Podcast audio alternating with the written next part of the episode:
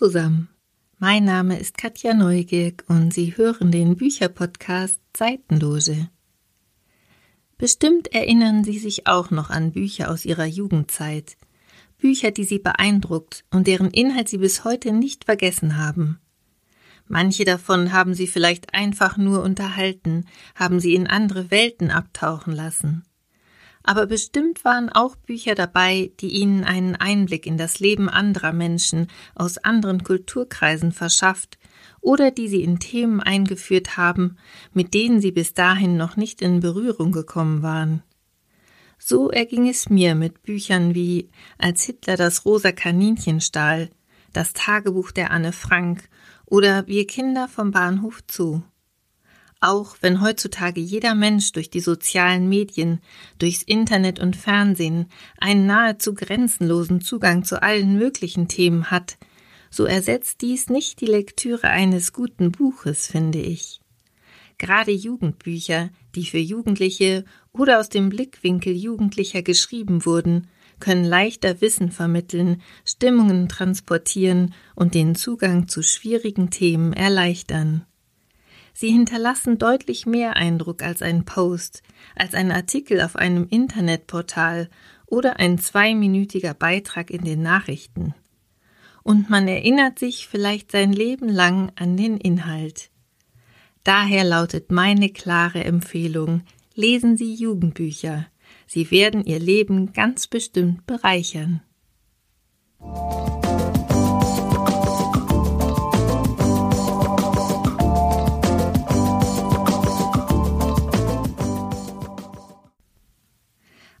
Aktuelles Beispiel dafür, dass Jugendbücher offensichtlich nicht nur von Jugendlichen gelesen werden, ist der neue Roman von Kirsten Boye, einer der erfolgreichsten Kinder- und Jugendbuchautorinnen. Er hat es bereits auf die Spiegel Bestsellerliste geschafft. Heul doch nicht, du lebst ja noch, schildert auf knapp 180 Seiten das Leben Jugendlicher kurz nach dem Ende des Zweiten Weltkriegs. Sie leben in Hamburg, beziehungsweise in den Trümmern Hamburgs. Da ist Jakob, Sohn eines damals sogenannten arischen Vaters und einer jüdischen Mutter. Nach dem Tod des Vaters verlieren seine Mutter und er den Schutz, unter dem sie zu Lebzeiten des Vaters standen. Jakobs Mutter wird ins KZ Theresienstadt deportiert.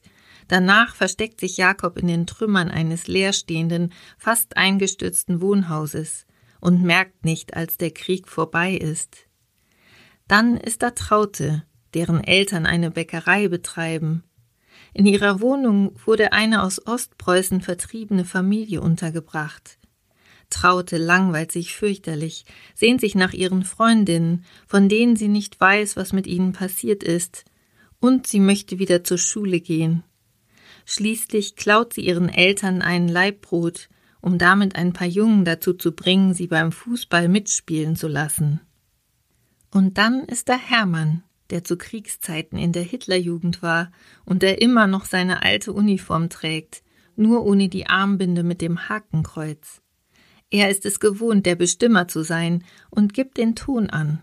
Nur zu Hause, da muss er sich um seinen Vater kümmern, der beide Beine im Krieg verloren hat und verbittert sein Dasein fristet. Sie alle haben einen großen Rucksack zu tragen und sind mit ihren Ängsten und Sorgen auf sich allein gestellt.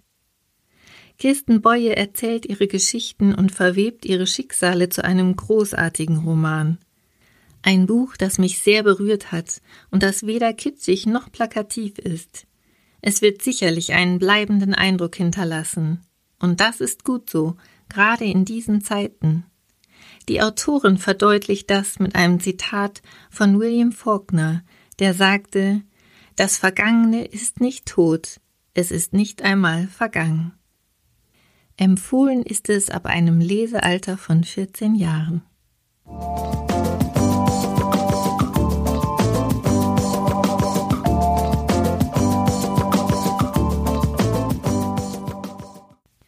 Bereits vor zwei Jahren erschienen, aber thematisch topaktuell ist der Roman Über die Berge und über das Meer der unter anderem für den Deutschen Jugendliteraturpreis nominiert wurde.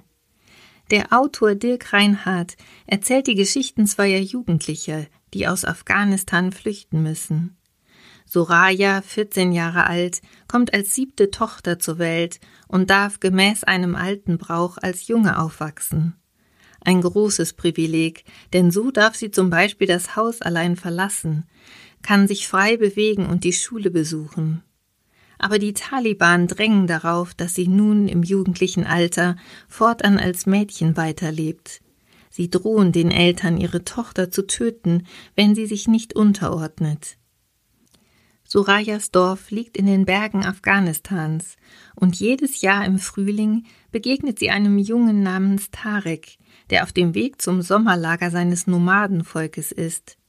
Soraya mag ihn sehr, er hat so wunderbare Geschichten zu erzählen. Aber auch sein Leben wird von den Taliban bedroht. Sie wollen, dass er als Spurenleser für sie arbeitet. Und so sehen Soraya und Tarek keinen anderen Ausweg als zu fliehen, jeder für sich, ohne voneinander zu wissen und in der Hoffnung auf eine bessere Zukunft. Auf ihrem Weg treffen sie sich durch Zufall in den Bergen. Es entwickelt sich ein mitreißender Plot.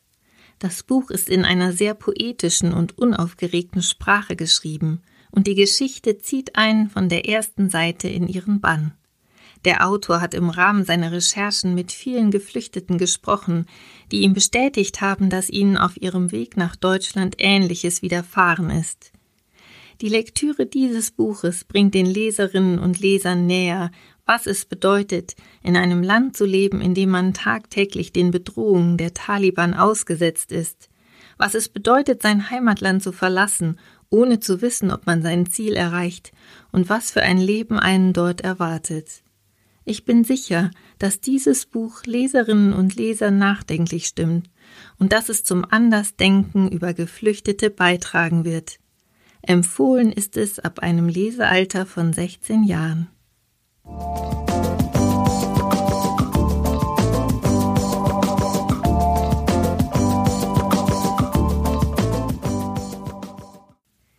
Jeder soll von da, wo er ist, einen Schritt näher kommen. Fragen nach Gott.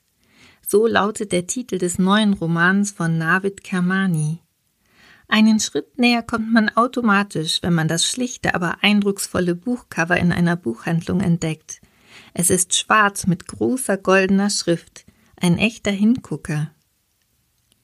Der Vater des Autors hatte sich auf dem Sterbebett gewünscht, dass sein Sohn seiner Enkelin den Islam lehren möge, den Islam, den er selbst als Kind erlebt hatte, also wie er sagte, seinen Islam.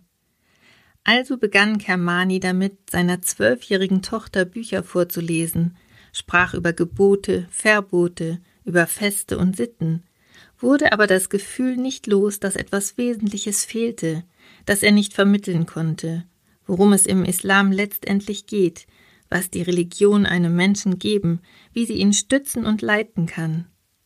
Also fasste er den Entschluss, selbst ein Buch zu schreiben. Und so führt er in diesem Buch eine Art Dialog mit seiner Tochter, versucht immer wieder auf ihre Fragen einzugehen und ihre Zweifel an seinen Gedanken und Theorien auszuräumen. Dabei verliert er sich in Details, zitiert und interpretiert Suren aus dem Koran, aber auch Goethes Denkansätze bezieht er in seine Überlegungen ein. Hinzu kommen immer wieder Exkurse, die er als sogenannte Extrazeilen zu verschiedenen Themen zu Papier gebracht hat.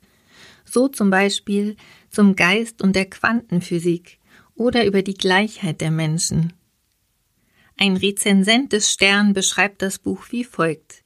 Mit größter erzählerischer Leichtigkeit kommt Kermani von Koransuren über Quantenphysik zu Platon. Und man wünscht sich sofort ein Kaminfeuer und ganz viel Zeit, all den Gedanken nachzuhängen, die der Autor in einem weckt. Dem ist nichts hinzuzufügen.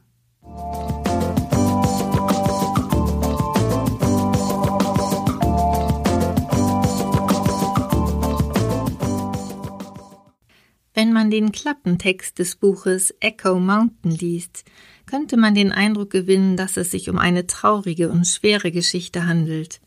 Aber dem ist nicht so. Im Mittelpunkt dieses Romans steht die zwölf Jahre alte Ich-Erzählerin Ellie, ein kluges, starkes und tatkräftiges Mädchen, das man als Leserin sofort ins Herz schließt und mit dem man mitfiebert, bis zur letzten Seite. Die Geschichte spielt 1934 in den USA. Ellies Familie wurde Opfer des großen Börsencrashes und musste von der Stadt in die Wildnis des Echo Mountain ziehen. Besonders Ellie liebt das Leben in der Natur. Die Familie führt ein zunächst harmonisch anmutendes Leben, bis eines Tages der Vater einen Unfall hat und ins Koma fällt. Die Mutter und die große Schwester machen Ellie verantwortlich, aber sie trifft keine Schuld. Um ihren kleinen Bruder vor möglichen Strafen zu bewahren, verrät sie nicht, dass er der eigentliche Grund für den Unfall des Vaters war. Und sie mag sich nicht damit abfinden, dass die Ärzte den Vater aufgegeben haben, dass niemand versucht, ihn zu heilen. Also macht sie sich auf die Suche nach einem Heilmittel. Dabei begegnet sie Kate, vor der ihre Mutter sie gewarnt hat und die von den Einwohnern von Echo Mountain nur als die Hexe bezeichnet wird. Aber schnell stellt sie fest, dass Kate eine weise Frau ist, die sich mit den Heilmitteln der Natur auskennt und die ihr helfen kann, den Vater zu heilen. Es sind die leisen, poetischen Botschaften, die dieses Buch so besonders machen und die durch Ellies Charaktereigenschaften zum Ausdruck kommen. Ihre bedingungslose Liebe zu Menschen und Natur, ihr Mut und ihre Willensstärke. Dank der großartigen Übersetzung von Birgit Kollmann ist dies eine wunderschön erzählte Geschichte mit einem Happy End, empfohlen ab einem Alter von elf Jahren.